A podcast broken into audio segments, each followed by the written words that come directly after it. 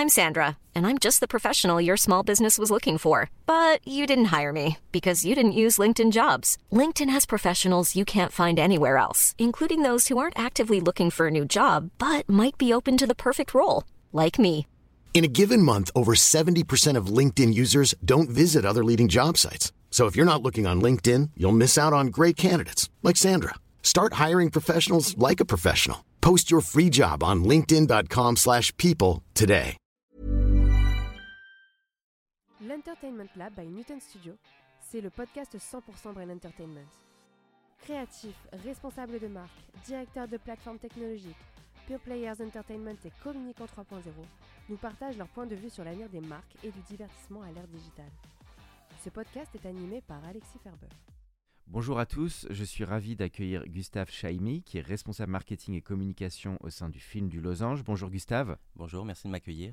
On est ravi de t'avoir Gustave. Euh, bon, on va parler encore une fois de ma grande passion, le cinéma, et de la tienne évidemment. Mhm. Euh, c'est un honneur de t'avoir. Euh, tout d'abord, comment t'es arrivé à cette société, on va dire emblématique des films du Losange? Comment ça a démarré pour toi cette passion et comment t'y es arrivé là, dans cette structure? Ben, le cinéma, si, comment, comment j'y arrive, en tout cas très tôt, c'est-à-dire que l'avantage de grandir dans une petite ville de province, euh, Montélimar, avec un cinéma à, à 500 mètres, c'est qu'on m'y laisse y aller tout seul euh, quand je le demande euh, à partir de mes 10 ans.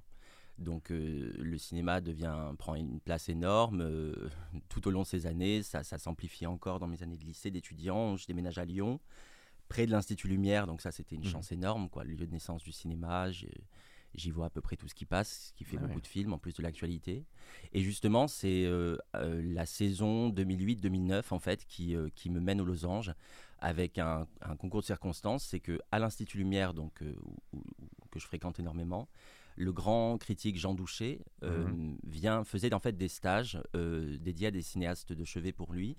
Euh, le temps d'un week-end, il projetait euh, un film le vendredi soir, trois le samedi et trois le dimanche, d'un même cinéaste dont il faisait euh, une analyse, mais dont il avait le secret. Enfin, je veux dire, c'était vraiment, je pense, le, le pape de, de- de l'analyse filmique, tellement généreux et, et passionnant. Et en fait, euh, donc moi, je découvre Romer à, à- à- voilà, quelque part en 2008, avec, avec sept films d'un coup. Et évidemment que c'est là que, que, l'histoire euh, euh, des films du Losange commence à, être, à m'arriver aux oreilles, en fait, hein, et pas par, voilà, par, par, par Jean Douché. Donc, euh, et en Mhm. parallèle, cette saison-là, moi, je vois énormément le logo des films du Losange euh, devant au moins quatre films dont, dont je suis fou. La Palme d'Or de 2009, qui est le ruban blanc de Michel Haneke. Hmm. Un film israélien magnifique euh, de Ronit et, et Shlomi Elkabetz qui s'appelle Les Sept Jours. Et euh, Antichrist de Lars von Trier, qui est, qui est un choc. Et puis euh, le deuxième film de, de Mia Hansen-Love, euh, euh, voilà, avec qui, que, je- que je vais retrouver à plusieurs moments de, de- de mon parcours, euh, qui s'appelle Le Père de mes enfants. Et je me dis, mais qu'est-ce que c'est que cette société? Euh, Enfin, quelle exigence, quel film magnifique. Et, et en fait, euh, euh, je trouve que la manière dont, dont, voilà, dont, dont je la remarque, c'est Mhm. très emblématique de ce qui est le travail du Losange jusqu'à aujourd'hui, auquel je suis, je suis tellement heureux de participer. C'est, c'est comme si on avance toujours sur deux pieds. Il y a l'actualité des cinéastes, leurs nouveaux films, et un soin euh, très particulier, euh, euh, je veux dire, par rapport au tout venant de la distribution. On consacre énormément de temps proportionnellement à la vie de notre catalogue, à la restauration des films. Mhm. Et, euh, et voilà, moi, en tout cas, c'est, c'est Bon, comme ça bah. que, que, que je croise le Losange. Quoi. Et On ensuite, en fait, en termes, passion. en termes de, de- de rencontres euh, entre personnes, Mhm. euh, plus tard, c'est en 2013, euh, moi en fait, mon... qu'est-ce qu'on peut faire quand on est provincial, quand on est fou de cinéma, et pour finalement mettre un pied dans une professionnalisation? Ben, En fait, moi très jeune, j'ai j'ai tenu un blog. Mhm. Euh, ça part de l'époque euh, de l'époque des skyblogs euh, jusqu'à des sites un peu plus professionnalisants et notamment euh, euh, un site qui couvrait l'actualité culturelle de Lyon qui s'appelait le Mauvais Coton et qui m'a fait en fait intégrer le, le circuit des projections de presse. Mhm. Donc les projections de presse en province, elles, elles s'inscrivent dans la tournée des cinéastes. En fait, un cinéaste vient accompagné de quelqu'un de, de chez son distributeur. La presse voit le film le matin. Donc j'avais la bienveillance de mon directeur de master à Sciences Po pour, sécher les cours et, et mettre un pied dans, le milieu du cinéma. Et le soir, on rencontrait les cinéastes. Et en fait, euh, un matin, donc de, de 2013, je découvre un diptyque allemand en noir et blanc sublime qui s'appelle Heimat de Edgar Reitz. Et euh, bon, sans les nommer, mais les, pontes de la presse lyonnaise sèchent la rencontre avec ce- cet immense cinéaste allemand. Et en fait, je me retrouve seul face à lui et euh, je rentrais d'un Erasmus à Berlin. Donc, euh, Là, t'avais quel âge? Une vingtaine, c'est très jeune là. euh, Ouais, j- là j'ai vingt- j'ai- j'ai- j'ai vingt- j'ai 22 ans. Et tu Euh, parles du Sprich Deutsch Ja, sicher, Ah, sicher. sicher. En plus, t'es donc, bilingue euh, allemand, bravo. hein. Gustave a si beaucoup tu de talent. veux, euh, euh, la, bon, la pauvre traductrice, j'ai dit est-ce que j'ai le droit de vous squeezer? Est-ce que j'ai le droit de mettre en pratique mon allemand euh, à face à un, à un si grand cinéaste? Et, et en fait, au bout de la table, il y avait la distributrice euh, Régine Vial, Mhm. euh, qui, qui, qui, est- qui dirige la distribution au film du Losange, qui l'a même fondée euh, en, en 86. Euh, qui était là et qui à la fin de l'entretien m'a dit bon bah, j'ai rien compris mais euh, euh, est-ce que est-ce qu'on peut se recroiser? Qu'est-ce que vous faites après? Et en fait j'avais j'avais un stage de fin d'études chez Carlotta Film qui, qui redistribue et, et édite en DVD Blu-ray des films classiques restaurés. Et, et c'est après mon stage chez Carlotta que j'ai recontacté Régine dont je suis devenu le stagiaire voilà. Ah, dis donc, quel storytelling pour démarrer. Hein. T'attaques fort là. Jean Douché. Et alors, tu sais, tu avais un côté finalement très euh, auteur, final, parce qu'on Oui. sent quand même cette exigence. Oui. Donc, t'étais plus Anneke que Spielberg, si je résume. Oh, les deux en fait hein. Un- honnêtement non honnêtement les deux euh, Si tu vas peut-être me parler du dernier Spielberg, qui est peut-être l'un des derniers, qui est plus auteur, mais Non, qui est pas son je meilleur. Je m'en hein. parlerai pas d'autant que, que- Oui, que on je est suis assez mitigé sur le film. Mais non, je- en fait, moi, ce qui- quand je dis les deux, c'est sincère, c'est que l'entrée en, en- Faut pas les opposer. On a tendance à trop les opposer. Non, moi, je préfère les unir et en fait l'entrée en, en cinéphilie pour moi elle se fait quand même quand on est provincial, quand on vit dans une petite ville, l'accès au film en salle est quand même limité. La programme, vive la salle à réessai, les Templiers qui, Mm, qui m'ont permis de grandes découvertes et, et des films en VO, mais en fait c'est tout simplement par la télévision mm. et les vidéoclubs. Et si tu veux, moi, je, je, je me sens euh, né en 91, un peu dernier euh, témoin, enfin, cette, ma classe d'âge, on est un peu les derniers témoins du- d'une cinéphilie, d'une haute idée de la cinéphilie à la télévision. Ça fait un peu les aventuriers de l'Arche Si perdue. tu veux, moi ça m'hallucine. Mm, mm. je- J'aimerais retrouver les programmes télé d'époque pour le certifier, mais j'en suis sûr. Il y avait un cycle, une intégrale Sergio Leone sur M6 l'été, tu vois. Il y avait un cycle Chabrol sur France 3. T'es un peu nostalgique de ça, Bah, comme moi. Bah, quand un même, petit disons, peu. que- disons qu'à partir de, voilà, de 2001, c'est le love, le love story qui arrive et la télé-réalité pique une case cinéma sur les chaînes de télévision, les chaînes publiques, tu vois, et, ou sur les chaînes privées. Donc, euh, si tu veux, euh, euh, moi, je, je découvre aussi bien en prime time, euh, voilà, dans, à une dizaine, quinzaine d'années, aussi bien Léon, euh, qui, qui est quand même une- du cinéma, euh, du cinéma populaire, où, où je suis fou des, des comédies du Splendide, Mhm. où, euh, où Robin Williams, et c'est la star du prime time de ma jeunesse, tu vois, et on en parle le lendemain à l'école, et, c'est- et ça, c'est de la vraie vrai, culture populaire, si tu veux. Et, que- et en parallèle, c'est vrai que France 3 euh, passe du Chabrol, que je me souviens d'avoir découvert Fassbinder et Wim Wenders sur Arte, que c'est eux qui m'ont donné envie de.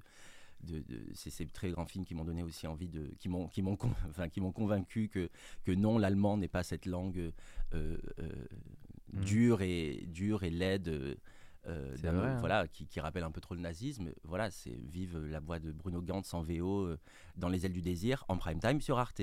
C'était une vérité. Bagdad du... Café, ça fait penser à Bagdad Café Ouais, aussi, qui était un super vrai. film. C'est vrai. Non, c'est bah, bah, en tout cas, c'est on est on est raccord parce que j'ai un peu le même constat que toi sur euh, bah, cette passion euh, du cinéma tellement forte et c'est vrai qu'il a été un peu challengé depuis une dizaine d'années et que bon, on a tous été marqués par beaucoup de films des années 90, des années 2000 euh, et qui effectivement, euh, bah voilà, il faut pas que ça se perde quoi. C'est ça le truc. Moi, quand, quand, quand je, je repars souvent de, de ce qu'était une grille télé exigeante euh, Mm. de, de mes jeunes années, en fait, c'est un des, un des aspects de ce qui, moi, m'obsède euh, dans, dans la transmission du cinéma, c'est la question de la prescription. C'est-à-dire que programmer à la télé, programmer en salle, s'il y a quelqu'un à un endroit qui fait un choix, Oui. et qui fait un choix de mettre sous les yeux du public certaines œuvres parfois exigeantes. Mhm. Et en fait, euh, je, je le lis aussi beaucoup. Tout ça, on parle en fait d'avant l'apparition d'Internet.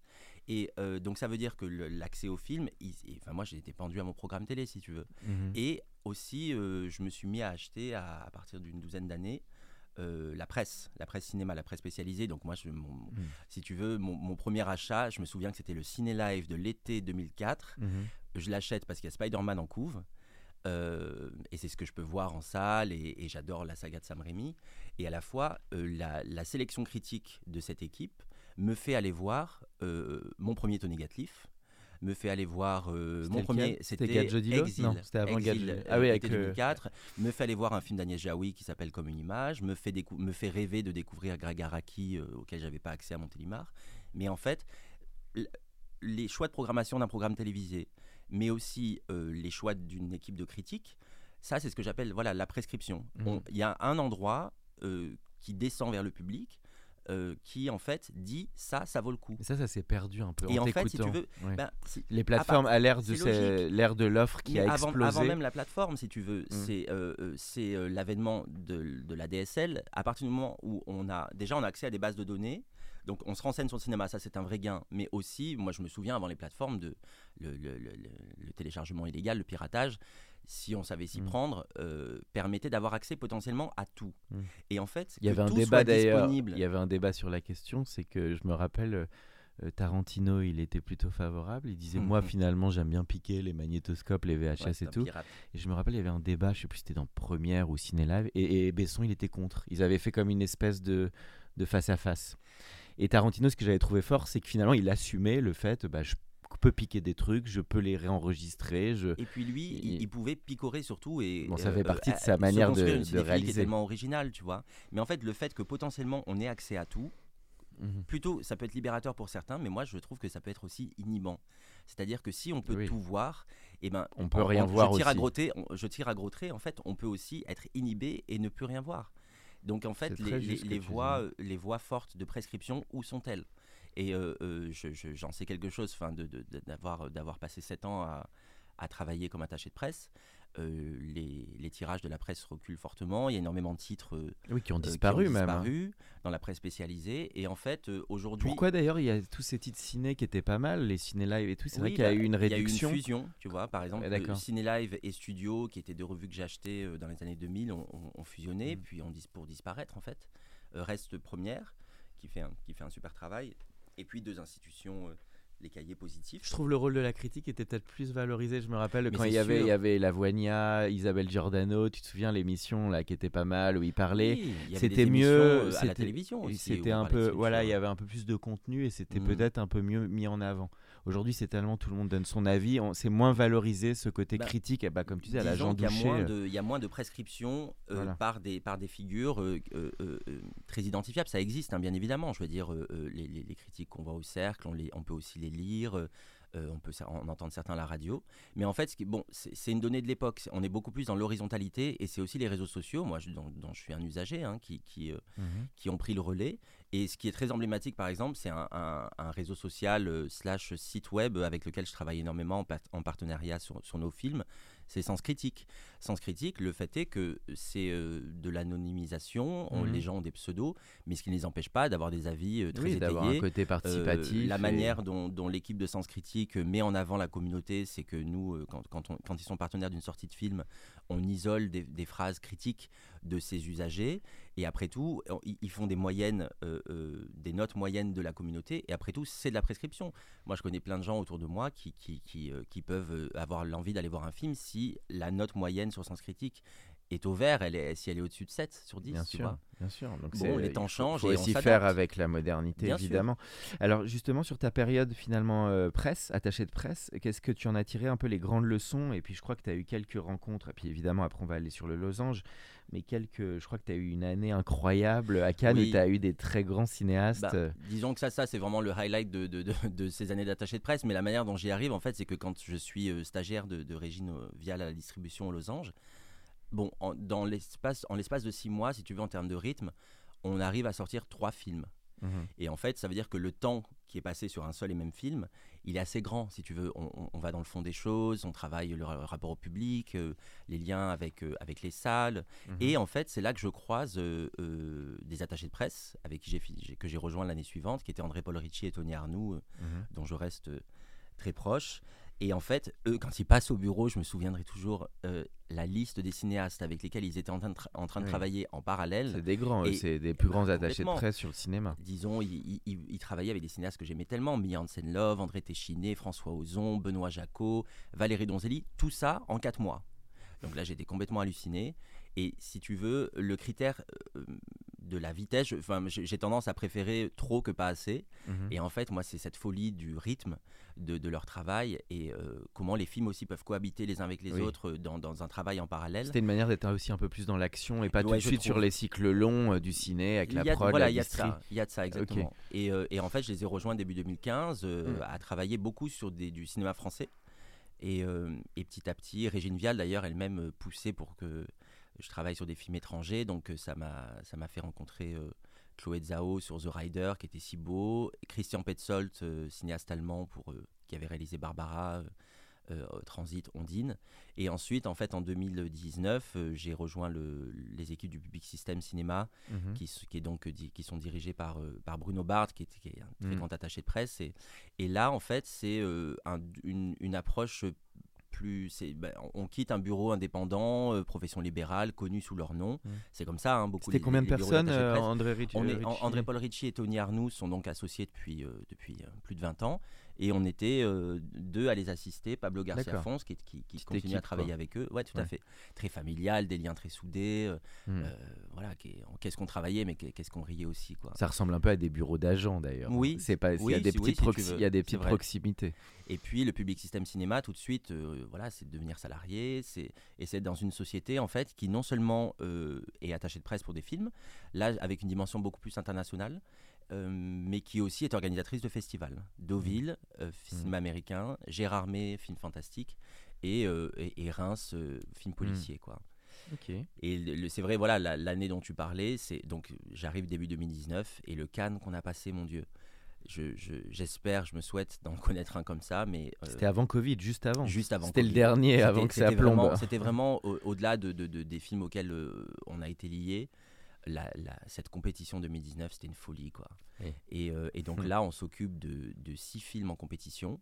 Ouais. Et, bah, et parmi ces cinéastes, il y a, il y a- je t'assure, il y a, il mes, il y a mes cinéastes préférés en activité, en fait. Mm. Donc c'est euh, euh, Douleur et gloire d'Almodovar, Ouais. Une vie cachée de Terrence Malick, Pas mal. Euh, The Dead Don't Die qui ouvrait euh, de Jim Jarmusch, euh, It Must Be Heaven de, de, de Elia Suleiman. On faisait la presse internationale du choc. C'est comme si Thierry Frémaux, il savait que le Covid allait tomber l'année d'après, je pense. il s'est Il il dit, année-là, faut pas que je me loupe. Donc il y avait le film d'Elia Suleiman palestinien, et puis il y avait évidemment La Palme, quoi. Il y avait, il y avait Parasite de Bong Joon-ho, ça c'est. Ah super film. c'est Un des meilleurs films des dix dernières années, je trouve. Et puis La Palme la plus vue en salle en France depuis Pulp Fiction, quand même. 2 Ouais. millions d'entrées. hein. 2 millions, il a fait quand même Parasite. Hein. Distribué par Joker, ça distribué par les Jokers, Manuel Chiche, euh, qui en fait c'est Manuel et je l'en remercierai jamais assez, qui, euh, qui m'a présenté à- aux équipes du Public System et, et avec lequel euh, j'ai passé de, Et de très belles le années. sixième. Hein. C'était quoi son film Keshish c'était le intermezzo dont on n'a pas de nouvelles depuis. Intermezzi. Ah ouais. Intermezzo. Ok. Pas de nouvelles, pourquoi En deux mots? Parce que euh, le, le film a fait scandale. euh, Ah oui, il y avait eu toute eu- une polémique. Il y a eu une polémique avec, avec son actrice principale, Ah oui, Ophélie Beau. Et puis, euh, et On puis va ça, pas a été, aller ça a été un accueil quand même très compliqué. Nous, on était, on était sur la presse internationale. Je veux dire, euh, ça a choqué le monde entier quand même. D'accord. Et, euh, donc t'es es plus parasite que sans filtre? Dans tes Ah ouais, goûts. complètement. Oui, parasite est au-dessus pour Ah toi. bah oui, là, là, Ah, sans hésitation. Formel. En tout cas, d'un point de vue du- du- de la narration, il est un peu plus construit. C'est sûr. Et puis, euh, je préfère son regard sur le monde, disons. D'accord, t'es pas un fan de Ruben. Non, D'accord. Ah bah moi, c'est moins c'est qu'on puisse c'est dire. clair. J'ai beaucoup de mal avec les misanthropes. Euh, D'accord, d'accord. Bon, bah t'es l'un des rares parce que je crois que dans le Cinoche, il est quand même pas mal apprécié. hein. C'est sûr. Mais plus- tu suis préfères. Jacques Audiard, qui fait Oui. souvent unanimité dans le cinéma oui, français. même si euh, je, je, je- pas je déplore, je déplore qu'il ait eu la, la Palme d'Or pour son moins bon film, À savoir à savoir Dipan en 2015. Dipan. D'accord. Mais je, je suis, je suis fou de Sur mes lèvres et, et d'un prophète. Ouais, Sur mes lèvres, un prophète, ouais, qui sont des films euh, incroyables. Euh, ah oui, donc cette année, t'as été. Et t'avais pu parler avec, un peu avec les réals et tout ça ou pas? Bah oui, disons que bon alors rencontrer Terrence Malick, c'est euh, voilà, Oui, c'est la légende, vie. oui. On a échangé deux phrases. Et, son chapeau ou pas? Non? Il avait son chapeau. Il était cramponné à sa femme, à, à- à laquelle il avait dédié ce film. 80, sublime. il avait plus de 80 ans. Ah non, non, non, peut-être pas. je sais plus l'âge de Terrence Enfin, il avait non, non, non, dans les non, il a- 70, il- en tout il- cas. non, non, il a, je me souviens d'un d'un homme qui avait l'air très, très bien portant, immense, très Ouais. baraqué et euh, très texan. Mais je veux dire. euh, Les moissons du ciel, faut rappeler. La ligne, la Life, rouge. La ligne rouge, The Tree of Life, Le Nouveau Monde, c'est un immense cinéaste. C'est- peut-être le plus grand à mes yeux en activité. T'es plus moisson du ciel qu'Apocalypse Now? Là, je te Oui, je suis plus Moisson du ciel qu'Apocalypse Now. ouais. D'accord, Oui, d'accord. Intéressant. Bah dis donc, donc cette année, ça a dû Et un peu puis, te et puis marquer. Bong euh, c'est c'est- c'est- Ah, lui, c'est le master, hein. exceptionnel. C'est un quelle, grand, lui. quelle humilité, quelle, quelle gentillesse. Il est très euh, gentil, je crois. Il est... très touchant. J'avais le sentiment de d'avoir un adolescent, c'est-à-dire qui est complètement excité par ce qu'il vit, euh, euh, l'impression qu'il découvre tout tout le temps, alors que c'est un habitué du Festival de Cannes. Et puis il était il était drôle et touchant quoi. Après, Et à son, part- et son lien avec Mm. euh, avec Manuel Chiche et Bruno Bard, parce que c'est Bruno qui avait sélectionné à l'époque à Cognac le premier film euh, à être sorti en France de Bong Joon-ho, Memories of Murder. Ça, c'était le voir gagner la Palme d'Or. Je me souviendrai toujours de des, larmes de, Manuel et Bruno, qui sont deux, amis de longue date et qui ont vraiment fait un gros travail sur l'émergence du cinéma coréen en France, avec aussi Old Boy de Park Chan-wook euh, à l'époque. et, vraiment, c'était je veux dire, il y avait tout un travail qui était récompensé euh, pour eux, euh, en plus d'un très grand film récompensé à l'unanimité, donc, donc Parasite. Quoi. Ça donne envie d'aller au ciné hein, quand on entend tous ces films. C'est vrai que c'est quand même des, sacrés, des sacrés et films. Puis, et puis pour moi, Almodovar, c'était la folie aussi. vraiment. ton, dans ton top 3 d'Almodovar? Les... Tout sur ma mère, Parle avec elle et, et, je dirais Evolver. Quoi. Mes douleurs et gloire talonnent ce, ce, top 3. Il serait, je pense, numéro 4. Et, et c'était un film d'une importance folle pour lui parce que c'est quasiment Pedro. un autoportrait. Alors, je dois dire qu'avec Alexis de qui, avec Alexis de qui était donc la responsable du bureau de presse, il y a eu une forme de répartition sur euh, Douleur et Gloire, c'est-à-dire qu'elle elle, suivait son Pedro. Euh, chéri. Et puis, euh, moi, j'ai beaucoup été euh, focalisé sur Antonio Banderas, en fait. Et c'est lui qui a été primé à l'arrivée. Il a eu prix d'interprétation pour, pour, ce, pour ce film. Et en fait, euh, ça, c'est des moments inoubliables. Ouais. Banderas, quelle gentillesse pour son niveau de star. De, de, de, il avait eu le prix d'ailleurs de, mémoire. Il avait eu le prix. Hein. Tout à fait. Et euh, que j'avais adoré moi dans Philadelphia aussi. Je trouvais le rôle qu'il est. C'est un rôle qui est un peu moins connu de lui, mais j'aime tellement ce film et la fin surtout qui est tellement marquante avec le quand il marche sur la plage avec la musique. Euh, je trouve Philadelphia, ça reste un monument. On n'en parle pas assez, mais c'est avec Forrest Gump, c'est un du dans 94 ce doublé de Tom Hanks était exceptionnel, je trouve. Complètement. C'est un acteur euh, tellement magique aussi, Tom Hanks. un doublé qui a reproduit, euh, un doublé donc de deux Oscars consécutifs, qui a reproduit avec nous euh, cette année au César Benoît Magimel. D'accord. deux Césars consécutifs du meilleur acteur, c'est jamais vu. Ça, c'est pas mal. C'est pas pour mal. Pacifiction d'Albert Serra, je précise. Exactement, exactement. Et eh bah écoute, donc le voilà. Et alors pour résumer quand même pour les auditeurs qui sont moins spécifiques mhm. sur la presse, donc ça consiste à organiser les projets, euh, les invites et aussi tu conduis les interviews avec les journalistes. Alors tu les briefs, c'est ça? Oui. Tu briefes alors les journalistes? briefer les journalistes, ça, ça, ça, peut être mal reçu, donc c'est pas tellement, c'est pas tellement le cas. Mais un peu si tu veux, il y, a un peu deux volets au métier d'attaché de presse. Il y en a un qui est euh, euh, qui a un rapport à la critique pur jus, c'est-à-dire faire en sorte que la réception critique écrite sur les films soit la meilleure possible. Et en fait, ce qui, ça, se, contente pas, on ne se contente pas d'envoyer des mails euh, à l'aveugle. En fait, dès, dès, ce moment-là, il y, a un volet stratégique. C'est-à-dire que ce qui est passionnant, et, comme je te disais que moi, je suis quand même rentré euh, en cinéphilie euh, beaucoup par l'écrit, par la lecture des critiques et ensuite par une tentative de critique amateur.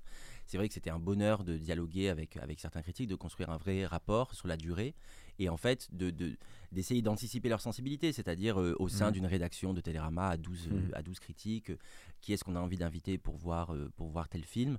Et ensuite, tu connaissais un, peu tous les journalistes bah, En fait, c'est, oui, c'est en fait construire une expérience d'attaché de presse, c'est beaucoup rentrer de journalistes. C'est beaucoup se rentrer dans la tête euh, être incollable sur qui écrit où, euh, quel, de, de, de, qui est constituée une rédaction euh, aussi importante voilà, que celle du Monde de Libération de Télérama. On parle d'une cinquantaine de personnes environ, les top journalistes sur le ciné oh, au plus. ça peut être plus. Hein, ça peut passer à Et, en fait, oui, en termes de critique, peut-être entre 50 et 70. Il faut bien les soigner un petit peu aussi. Oui, ça peut être les soigner, ça peut être aussi des rapports de force, hein, ça, ça va sans dire. Et puis après, il y a tout un volet qui dit plan média qui est euh, où là en fait on, cherche aussi une visibilité dans l'audiovisuel. Donc on, programme, euh, on tente de programmer nos équipes euh, de films à la télévision, à la radio, sans oublier évidemment toute la presse digitale et, faire en sorte que la visibilité soit maximale et évidemment accompagner les artistes. Donc ça, ce qui est fort, si tu veux, c'est que comme le temps de travail sur un film, il, il, va en général de 2 à 5 mois, disons.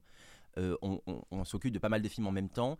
Et en fait, la période avec dans, laquelle on accompagne une équipe, elle est resserrée et elle est très intense pour les metteurs en scène et les comédiens. Particulièrement voilà, pour les metteurs en scène qui portent le film sur leurs épaules. en fait, ils jouent, ils jouent énormément. Si tu veux, nous, nous, en gros, on commence, on, commence à travailler, donc à montrer le film en tant qu'attaché de presse euh, 3 à 4 mois avant la sortie. Et en fait, pendant ce temps-là, à moins qu'il y ait une très grosse tournée d'avant-première pour une équipe française, le, une équipe, le metteur en scène ne peut s'en remettre qu'à ce qu'on lui dit. Ou la réalisatrice. Ou la réalisatrice, absolument. Euh, euh, le, ils ne peuvent s'en remettre, si tu veux, qu'au premier retour de la critique. Et c'est nous qui les portons, c'est nous qui, qui, sommes les émissaires de ça, si tu veux, qui les tenons au courant.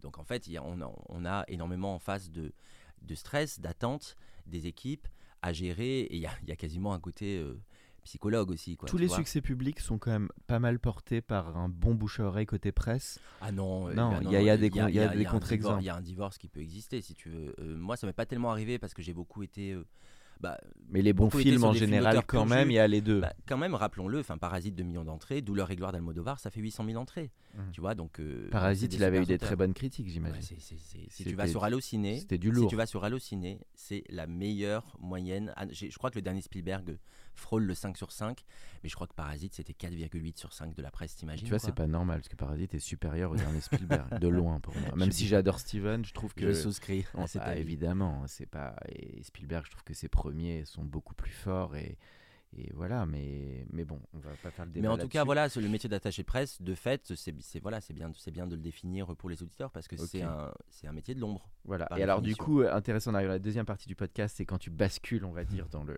Dans le J'allais pas dire le côté obscur, on va dire le côté au clair de la force, puisque tu vas aller dans le monde de la distribution avec les films du Losange. Alors, ce qui est intéressant avec les films du Lo- Losange, c'est que c'est vraiment une société qui a accompagné bah, vraiment le développement du cinéma, même autour de la nouvelle et- vague. de- donc, tu peux en parler, parce qu'il y a quand même une histoire qui est assez unique. Alors d'abord, c'est pas un basculement uniquement en distribution, si tu veux. Le- les, les- les métiers du, des films du Losange, ils- en fait, ils représentent euh, une partie de la filière. Ils sont au nombre de trois. C'est historiquement ces maisons de production.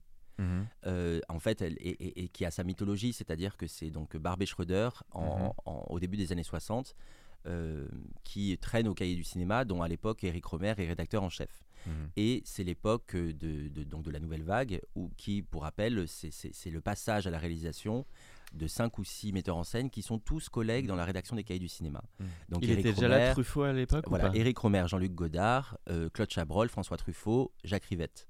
Exactement. Et en fait, le jeune Barbet Schroeder, qui a à l'époque, euh, qui est tout juste majeur, traîne au cahier, comme Jean Douché d'ailleurs. C'était que basé et Quelle adresse les cahiers eh d'ailleurs ben, à C'était sur les champs, euh, Sur les champs. 132 Champs-Élysées de mémoire. Et, euh, et en fait, euh, c'est voilà, c'est un, endroit de la, la rédaction des cahiers et le- la cinémathèque à l'époque de, de la rue d'Ulm euh, sont des c'est- sa fourmi de Hmm. cinéphilie et, et- et- et de jeunes de jeunes ambitieux. Et, en fait, ce qui est très beau dans la fondation des films du Losange, c'est que c'est le tout jeune Barbet Schroeder qui vénère tellement Eric Romer, qui est de, je sais plus, de 30 ans, son aîné, Mhm. euh, qui, euh, qui en fait fonde cette petite société de production pour l'aider à produire ses films. Et en fait, qui sont au début des courts-métrages, euh, La boulangère Donc il voulait être prod au début, Barbette. Oui, en fait, j'adore ce qu'il ce qu'il raconte, c'est le, le métier de cinéaste lui paraissait, de metteur en scène lui paraissait tellement sérieux qu'il estimait qu'on pouvait pas l'exercer avant d'avoir au moins 30-35 ans. Quoi. Et Mhm. comme lui en avait euh, Ça se 12 tient. de moins, il s'est dit, bah, moi je vais aider le cinéaste que j'admire tant. Et donc euh, voilà le- comment sont fondés euh, euh, les films du Losange en 62-63. Donc ce qui veut dire que cette année, on- la société fête ses 60 ans. Et en fait, petit à petit, la production s'élargit. D'autres cinéastes viennent rejoindre la maison pour être produits par Barbet. Ça s'internationalise aussi, c'est-à-dire que Barbet produit par exemple un Fassbinder, roulette chinoise. Il était autrichien, Barbet. hein Non, Barbet Et- Schroeder, il, est suisse. Suisse. Et qu'est-ce qui- qu'est-ce- euh, amené à Paris finalement? C'était quoi le, le, Euh, le, le storytelling Le déménagement de sa mère. Déménagement. euh, Il voulait vivre à Paris au début. Voilà, et puis, euh, ouais, ouais, Barbet, euh, Suisse. je- jeune incroyable, suisse, mais qui est né à- en Iran et qui a grandi à Bogota. C'est une vie de fou et une carrière d'ailleurs euh, incroyable. Et en fait, si tu veux, euh, dans les années 70, à mesure que lui aussi est devenu cinéaste, euh, ben, il y, a- y a Margaret Ménégos qui, elle, pour le coup, est. euh, euh, Mm. germano-hongroise et qui arrive pour tenir les rênes de la maison et qui se met à produire. Mhm. Et ensuite, euh, l'autre tournant, la création, l'arrivée de la Margaret, elle venait d'où? Avant d'aller aux losanges, elle était. Margaret, elle est, elle a, je crois qu'elle est née dans les Sudètes, qui était, euh, qui était cette partie de, de Austro- l'Austro-Hongrie qui était euh, Mhm. Euh, colonisée par les Allemands. Les Allemands, j'ai peur d'être très imprécis là-dessus, mais elle était euh, mariée à un documentariste euh, et en fait, elle, voilà, elle, elle- aussi était arrivée à Paris euh, assez jeune. Et donc, elle a été euh, recrutée parce qu'elle parlait allemand et que c'était très utile pour le tournage de La Marquise d'O, qui est, qui est le film en langue allemande de Eric Romer en 76. Et, euh, et en fait, ensuite, dix ans après, en 86, euh, arrive Régine Vial qui fonde la distribution et qui est toujours en place à la direction de la, distri- la distribution aux Losanges. Et encore au, au tournant à la fin des années 90, c'est là que se crée euh, la branche vente internationale du Losange. Et en fait, aujourd'hui, les trois métiers cohabitent. Voilà. Et, euh, et donc, le, le- voilà, ma responsabilité sur le marketing, elle se fait à cheval sur la distribution française.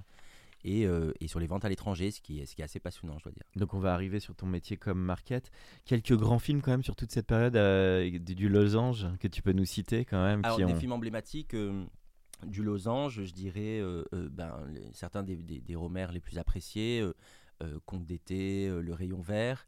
je dirais les films de, de, de Michel Haneke, Amour, le ruban blanc, de Palme mhm. d'Or très important euh, en distribution, un auteur phare euh, et une, troisième palme d'or, donc c'est Dancer in the Dark de, Lars von Trier, ah dont, on ressort tous les films d'ailleurs. Il avait marqué celui-là, hein. il avait coup de poing celui-là, bah je me rappelle. C'est qu'on puisse dire.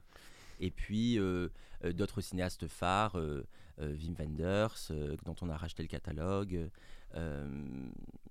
Être et avoir de Nicolas Philibert qui fait quand même 2 millions d'entrées, ce qui est un score exceptionnel pour les documentaires. Donc ce qui, ce qui quand même définit, c'est vraiment cette exigence, une certaine audace et une, et une pointe de l'artistique. quoi. Parce que moi je me rappelle le ruban blanc, je l'avais vu d'ailleurs. Euh, ce qui est incroyable avec un film comme le ruban blanc, c'est c'est une œuvre euh, unique euh, par sa longueur, le noir et blanc magnifique, euh, une période ultra inédite de l'histoire. Enfin, c'est quand même, il faut y aller pour, produire un. Pour moi, c'est un chef-d'œuvre. Il faut, y aller pour produire un truc comme ça, quand même. Hein. Donc déjà, j'ai même rencontré les prods de X Filmeux à l'époque, qui avaient coproduit avec le Losange. Stéphane Arndt, je peux les mentionner, euh, qui ça me rappelle, ou là, ça me plonge, mais c'est vrai qu'X Filmeux avait coproduit et c'était, ils avaient gagné la palme cette année. Où mhm. tu y étais aussi? Tu étais au festival non, non, trop jeune. Là, c'était il y a un moment. là. Et, euh, et donc, ok, bah, donc des, des, films assez marquants. Et finalement, des structures indépendantes comme ça du niveau du losange, t'as que les, finalement les grandes familiales, enfin les qui sont plus vieilles, entre guillemets. En fait, euh, je jusqu'à preuve du contraire, parmi les sociétés indépendantes qui sont encore en activité euh, autant que le, sont les films du Lausanne. Je crois qu'on est la plus ancienne encore en activité en fait. En fêtant nos 60 ans, ouais, Ça me fait penser aussi quand bah, forcément étant un fan de cinéma au film du Carrosse de Truffaut. Tout à fait, qui était voisin du Losange. Il a, il a disparu, Carrosse. Bah, je ne sais pas si la structure a disparu, peut-être qu'elle gère encore euh, euh, euh, les droits, mais, mais en tout cas, bien sûr que c'était lié si tu veux. C'est l'histoire de Truffaut, elle est vachement liée à celle de, de bah, Romer et de Schroeder. Des cahiers, des cahiers, on a retrouvé là en travaillant un peu sur, sur la mémoire de, de la maison des lettres tellement belles de, Truffaut qui défend euh, Romer ou alors une archive du, du Masque et la Plume où Truffaut défend Romer qui est attaqué. C'est quand même les monuments du cinéma. Là, quand on parle de ça, faut reconnaître que c'est tout le cinéma français il, est, il se joue dans ces années-là quand même, hein, entre, enfin, dans, bah, l'imaginaire aussi. Je pense qu'il n'y a pas eu de mouvement artistique, enfin, il n'y a pas eu de mouvement cinématographique plus, plus fort euh, euh, que la nouvelle vague depuis. Mais ce qui est drôle, on constatait aussi dans, dans, dans, l'histoire du Losange qu'il y a plusieurs mouvements successifs qui, qui euh, dont on a la marque en fait dans, dans notre histoire et dans nos collections. C'est la nouvelle, donc la nouvelle vague, c'est le moment de la fondation. Mais en fait, là où par la, par la langue allemande de Margaret Ménégoz, euh, en fait, on, est à le, le, losange est, vraiment câblé sur le, ce qu'on appelle le nouveau cinéma allemand des années 70. Hmm. Donc en fait, les auteurs. Ils ont fait euh, Fassbinder aussi. Il y a eu un Fassbinder de produit qui s'appelle Roulette chinoise. Moi, Fassbinder, c'est un, hmm. auteur de chevet pour moi. Tout s'appelle euh, Wim Wenders ont produit l'ami américain de, de Wim Wenders. Ah. Donc on retrouve cette année pour Anselm, son documentaire sur Anselm Kiefer, mais aussi Margaret von Trotta, Volker Schlendorf. Hmm. Werner Schroeter, tout ça, euh, tout ça croise la route du Schlender, c'est celui qui avait fait le tambour, qui avait eu la palme la même année que Apocalypse Now, Absolument. 79. Et puis plus tard, avec Lars von Trier et euh, Festen, dont on est le distributeur ah, euh, en, en, 98. Quelle année c'est 98 98, en fait, Thomas Winterberg et, Lars von Trier viennent de lancer le Dogme 95, qui est complètement radical, quoi. C'était bien le En s'imposant des règles très strictes, très, très en, en, lutte contre une certaine une certaine idée de l'argent roi au cinéma et ça donne la même année à Cannes pour je pense que c'est un grand souvenir pour Régine qui était distributrice des deux films Festen qui a le prix du jury et Les Idiots de Lars von Trier qui est un choc euh, incroyable que j'invite les auditeurs à aller euh, redécouvrir en salle à partir du 12 juillet dans une super copie restaurée c'est marrant parce que quand je t'écoute c'est vraiment toute ma jeunesse et je, trouve que le cinéma avait une résonance un peu plus forte qu'aujourd'hui. Quand je bah, après c'est tel que moi je l'ai perçu, il, je vécu. je pense que tu as raison, mais disons qu'aujourd'hui il est concurrencé aussi de toutes parts. Et puis c'est aussi le rôle des festivals, c'est ça qui s'est bah, joué parce que Cannes, Cannes avait un moment une aura.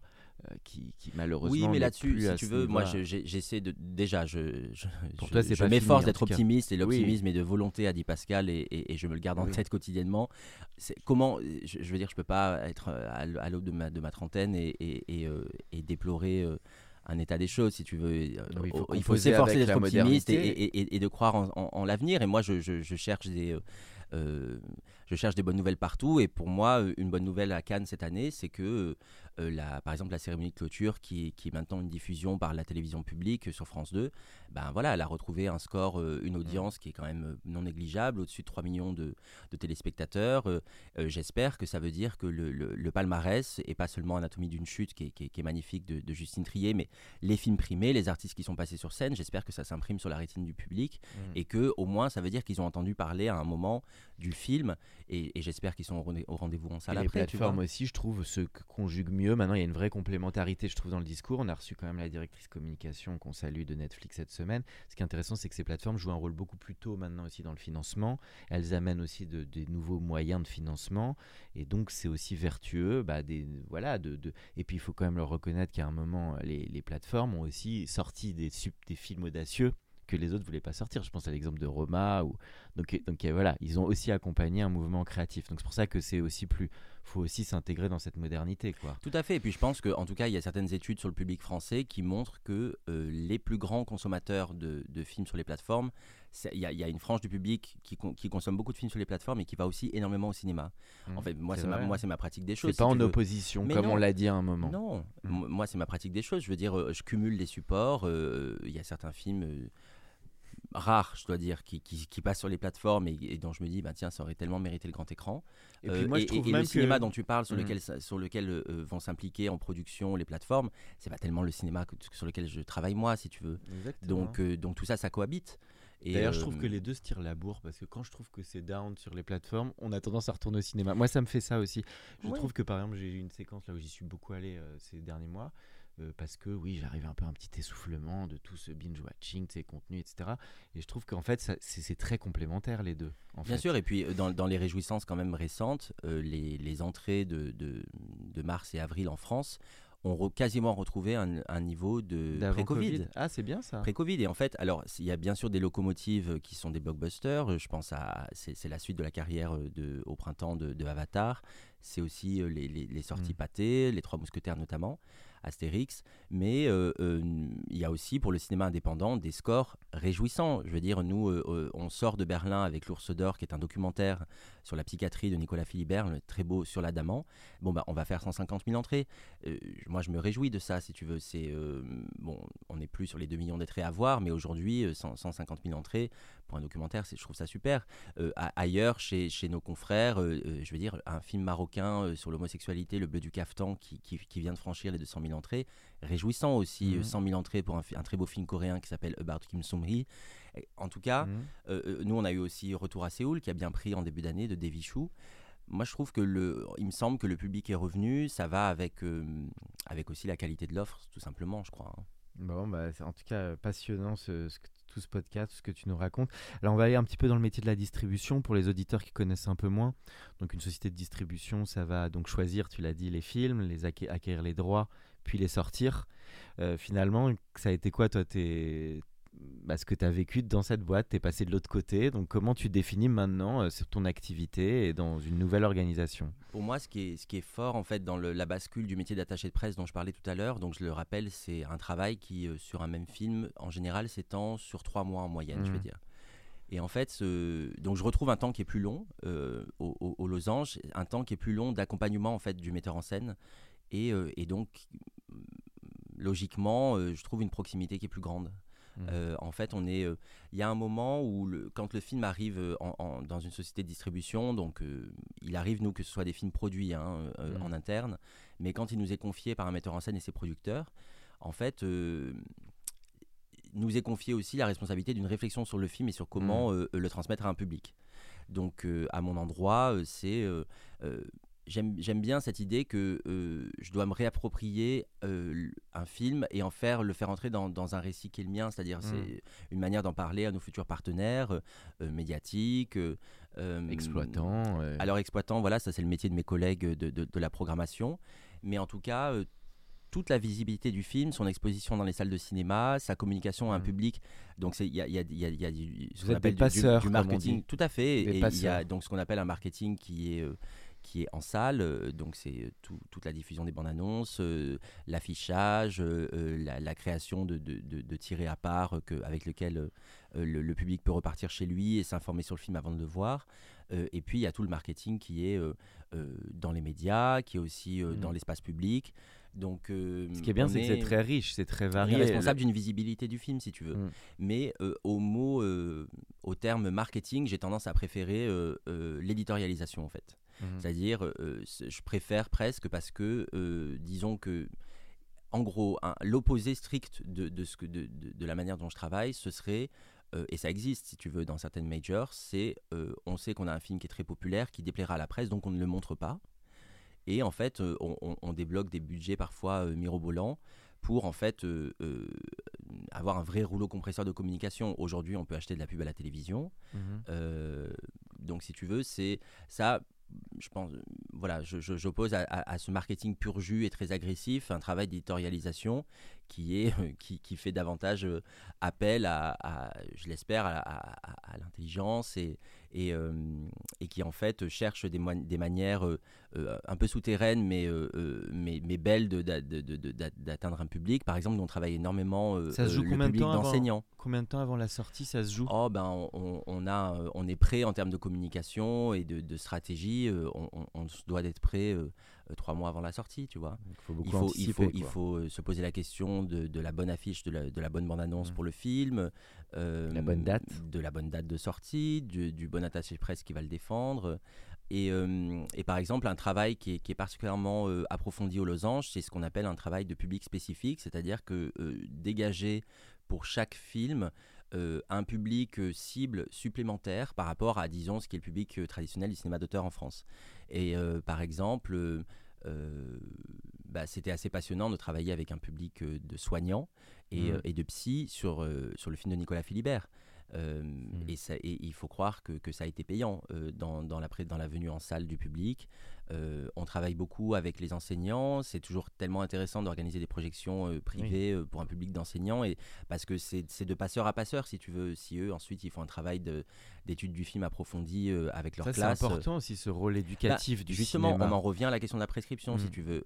moi, il y a beaucoup de, de, très grands films qui m'ont été, qui m'ont été montrés par mes enseignants en fait euh, jeunes tu vois euh, donc euh, les, appel aux enseignants montrer des films de bah, ciné aux étudiants et, de ce que de ce que j'ai su entendu c'est que les dispositifs nationaux d'éducation à l'image donc école et cinéma collégiens au cinéma lycéens au cinéma perdent un peu du terrain parce que c'est la formation des enseignants qui recule, tu vois. Mais ça, je trouve ça, je trouve ça déplorable parce que à, tous les à toutes les étapes, si mmh. tu veux, il y, y, a besoin de transmission, de, de, de savoir.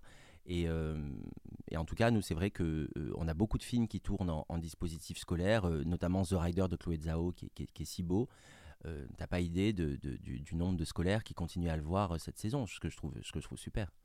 Bah dis donc, un beau programme. Hein. Je pense que tu vas donner envie de créer des vocations là, avec toute cette évocation de, du marketing.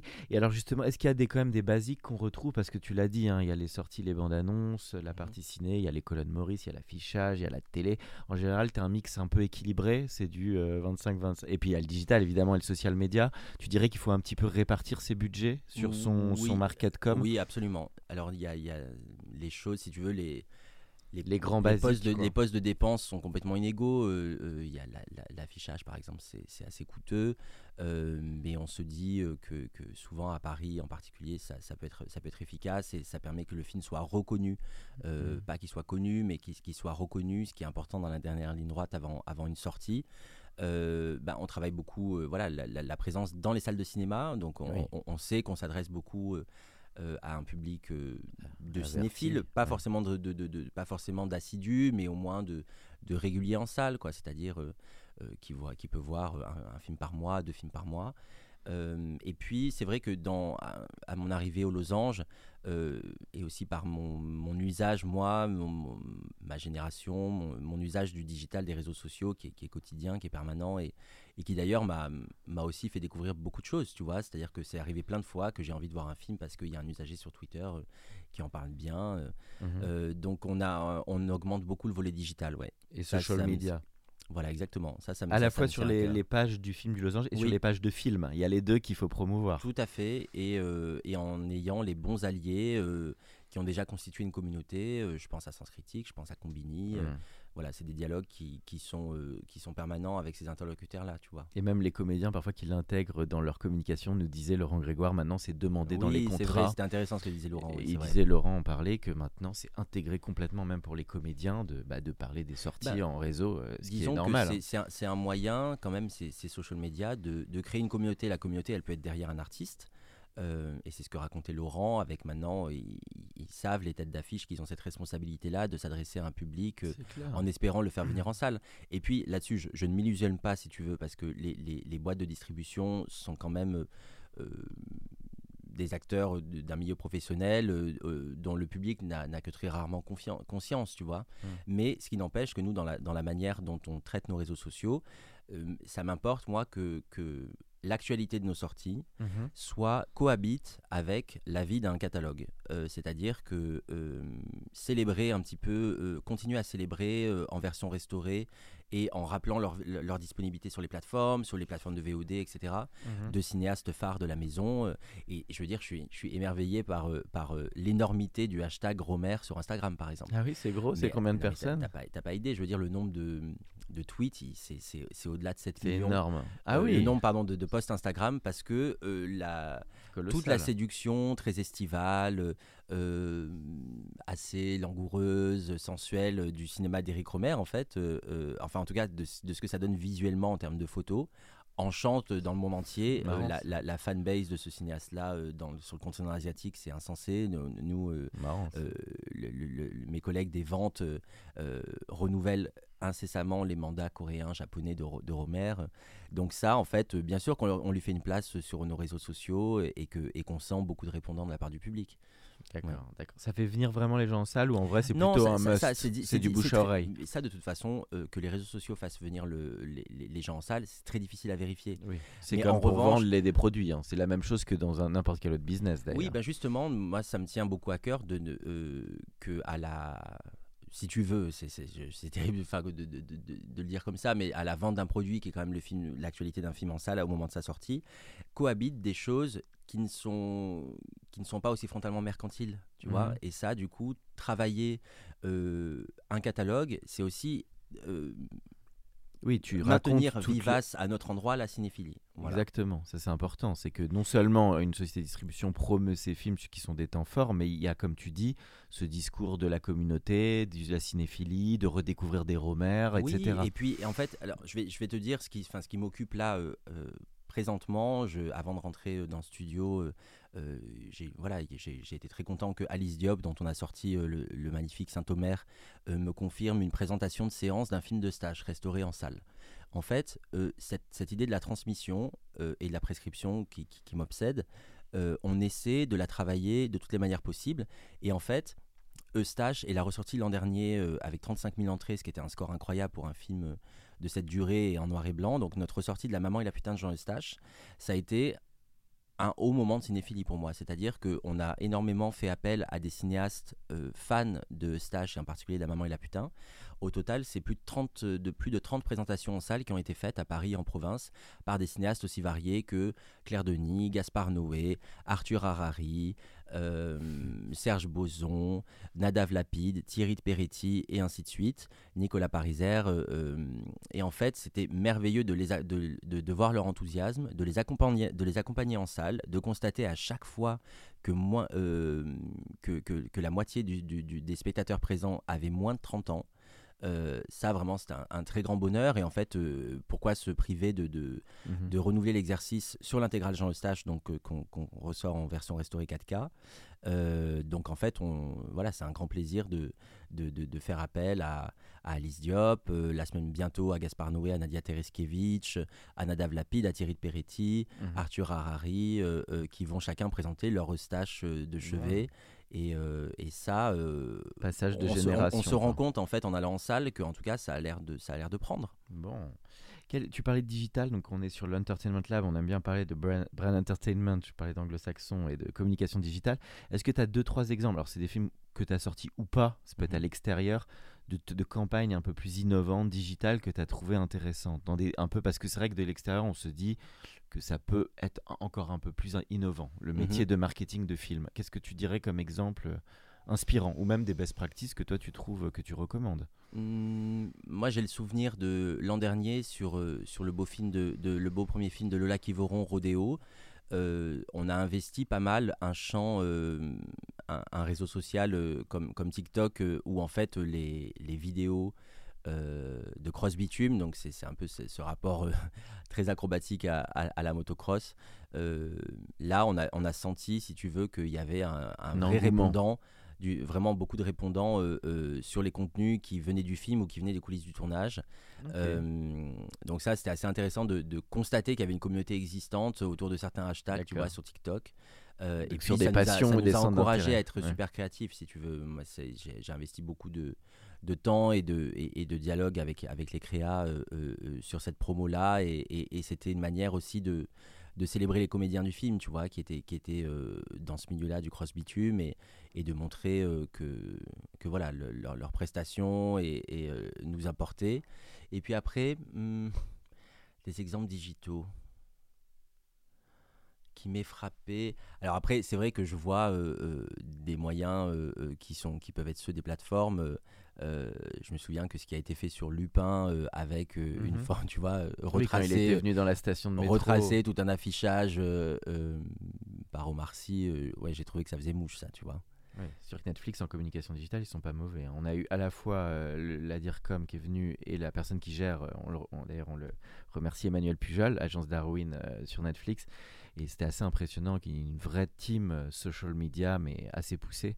Bon, ils ont plus de 8 millions d'abonnés, je crois. C'est Donc c'est sûr que ça aide, mais c'est vrai qu'ils ont été aussi précurseurs dans toute leur communication, je trouve. Sur la manière dont ils pro- font la promotion des séries, avec aussi un peu de ludique peut-être aussi. C'est intéressant de ramener peut-être du ludique aussi dans cette communication Ouais, des petits quiz, des petits jeux de- d'images. Et, euh, et Gustave. Ouais, et puis ça s'est pas encore présenté, mais tu vois, euh, euh, créer un filtre qui soit adapté à un film, je trouve que ça fait toujours mouche, tu vois. Je trouve toujours ça assez drôle et charmant, quoi. Ouais, mais il y avait un jeu que j'adorais, c'était aux États-Unis, tu- devais le connaître. C'était le truc où tu enlèves les têtes des acteurs et tu dois retrouver le film. Je sais plus le nom de ce truc, mais c'était un petit jeu un peu sympa. Euh, alors, euh, parfait, bah, on arrive dans la toute dernière partie du, podcast. Je pense que les auditeurs vont, fans de cinéma, je pense que là, ils, ont, ils ont leur partie.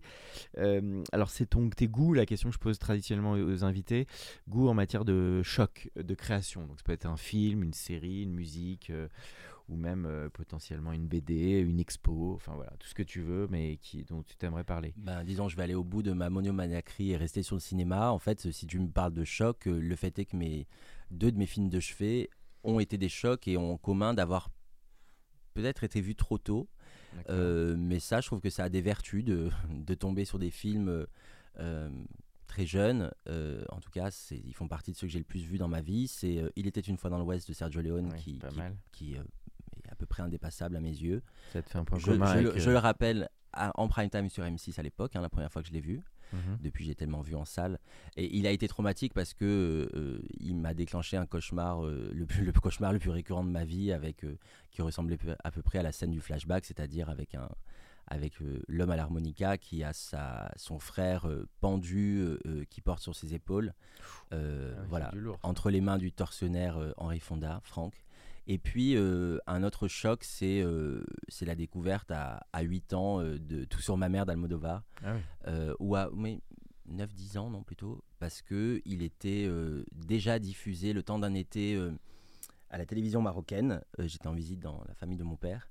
Et en fait, c'est un souvenir indélébile parce que c'est, je vois que le film va passer le soir à la télévision et, et en fait, dans l'après-midi, on apprend que Hassan II, le roi du Maroc, meurt. Et en fait, je, me suis porté malade pendant les espèces de, défilés nationaux qu'il y avait euh, partout dans le Maroc euh, en l'honneur du roi. Et, donc, j'en ai profité pour voir en contrebande euh, tout sur ma mère d'Almodovar, qui quand même fait découvrir pêle-mêle la prostitution, le sida, mais qui est aussi un, chef-d'œuvre de, déclaration d'amour aux actrices. Et, voilà mon Almodovar préféré jusqu'à présent. Bah dis donc, c'est- deux, deux- deux grands films en tout cas. Je pensais à Dolan en t'écoutant un petit peu, Xavier Dolan. Qu'est-ce que tu penses de Mommy? Mais J'aime beaucoup Momi. T'aimes beaucoup Momi Oui, bah, c'est une force créative, une énergie qui emporte tout, je trouve. Ouais. Pour moi, c'est son meilleur film avec euh, Laurence Anyways. Ouais. Mais ces Ouais. dernières années, il a c'est plus difficile pour lui, je trouve. Hein. Je sais pas ce que tu en penses, mais c'est dur quand tu frappes fort aussi de tenir la corde tout le temps. hein. Je sais pas ce que tu en Bah, penses. complètement. Ça, c'est sûr. Et Tu as vu puis, sa euh, série qu'il a fait pour le Canada Non, ou pas, pas encore vu, mais je- j'en serais, j'en suis évidemment curieux, quoi. Ouais. D'accord, d'accord. Parce que je, même dans la manière dont tu parles, tu me faisais penser à Dolan, qui- est un mec très brillant. Et j'avais quand il avait gagné, c'était pour quel euh, Bah, il a, eu, quand il il a avait eu fait le prix du jury. Il a quand même eu le prix du jury ex aequo avec Jean-Luc Godard euh, pour Mommy. pour Donc ça, Mommy. c'était à Cannes en Mommy, 2014. c'était- et c'était puis, euh, fort, et Mommy, puis il, hein. a, il, a, il a réussi à avoir le grand prix avec, euh, avec quelques deux ans après, avec euh, Juste la fin du monde. Ah, qui était super aussi. T'avais aimé Juste la fin du monde? Avec Gaspard Ulliel, t'as moins aimé peut-être. Plus mitigé. Bah, Mais Ulliel était excellent. Énormément d'admiration pour, pour la prestation de, de Gaspard Ulliel dans ce film en particulier. Et, hum, le, le film m'a moins, moins fait vibrer que, que Mommy et Laurence Anyways. Oui, Mommy, moi c'était une claque. hein. Quand il ouvrait l'écran, là, il y avait un côté expérimental et c'était brut. Oui, et même, puis, euh, euh, et puis cette, manière, tout, cette manière de, moi. de, de mettre en scène euh, quasiment comme un Titanic euh, euh, une histoire euh, tellement intime sous des couches basses de la population. Je trouve que c'est C'était fort. hein. Et on avait retrouvé des, des petites allusions à Gus Van Sant. Il adore, je crois, Gus Van Il y avait des Ouais, petites sûrement. allusions à des, à des Gus Van Sant et tout ça. Toute dernière question, Gustave, bah, après tout cet exposé, avec ce cheminement que tu as eu, c'est le, bah, le conseil que tu donnerais évidemment à un ou une jeune qui veut se lancer dans ce monde de la, du cinoche, comme on Quand la dit. question m'est posée, la réponse est toujours la même voir des films. Parce que il n'y a pas. Pour certains métiers, il n'y a pas de parcours type en termes de formation, tu vois. Euh, même si par exemple l'EFAPS existe toujours et s'appelle toujours l'école française d'attaché de presse, c'est plus tellement vrai qu'elle forme euh, au métier d'attaché de presse. Une clé, c'est voir des films et de pouvoir de savoir en parler, donner envie, tu vois. Euh, c'est aussi- et je trouve que c'est aussi le, euh, comme ça que se construit une, une crédibilité au contact des artistes, tu vois. C'est vrai. Euh, donc c'est avant tout voir des films. Ce que disait également Quent- Quentin Tarantino, que je cite, parce que j'avais eu la chance de le rencontrer au Festival de Cannes Génial. euh, pour Inglorious Bastards. Il avait sa petite chemise de cow-boy. Il était assis au au avec 4-5 autres personnes. Et euh, ultra sympa, parce que je l'avais rencontré en des années avant par hasard. et il m'avait dit effectivement ce que tu dis, de la passion, de, de voir des films, la musique aussi, évidemment. Et puis on avait parlé de son script True Romance. Alors il était un peu, euh, il était un peu chagriné sur True Romance parce que c'est l'un des rares qu'il n'a pas réalisé, mais c'est un des films que, que j'adore. Mais ça lui a ouvert les portes de, de la réalisation. Mais en tout cas, c'est vrai que, en tout cas, il, voilà, bah, je, je voulais te remercier beaucoup, euh, Gustave, pour ce podcast qui, je pense, a dé- dépassé le simple cadre d'un podcast. Tu t'es vraiment livré, donc je voulais vraiment Merci. te remercier. Je pense que les auditeurs vont beaucoup apprécier. Et voilà, merci à toi en tout cas d'être Merci venu. beaucoup, merci de m'avoir reçu. Merci. Pour ceux qui sont encore avec nous, merci de nous avoir écoutés. Pensez à aller mettre une note au podcast dans la section notes et avis sur Apple Podcast. Cela nous ferait énormément plaisir et nous permettrait de continuer à faire grandir ce podcast consacré au Brain Entertainment. À bientôt pour un nouvel épisode. Imagine the softest sheets you've ever felt. Now imagine them getting even softer over time. That's what you'll feel with Bowl and Branch's organic cotton sheets. In a recent customer survey, 96% replied that Bowl and Branch sheets get softer with every wash. Start getting your best night's sleep in these sheets that get softer and softer for years to come. Try their sheets with a 30-night guarantee. Plus, get 15% off your first order at bowlandbranch.com. Code BUTTERY. Exclusions apply. See site for details. Hey, it's Paige DeSorbo from Giggly Squad. High quality fashion without the price tag. Say hello to Quince. I'm snagging high-end essentials like cozy cashmere sweaters, sleek leather jackets, fine jewelry, and so much more. With Quince being 50 to 80% less than similar brands. And they partner with factories that prioritize safe, ethical, and responsible manufacturing. I love that. Luxury quality within reach. Go to quince.com slash style to get free shipping and 365 day returns on your next order. Quince.com slash style.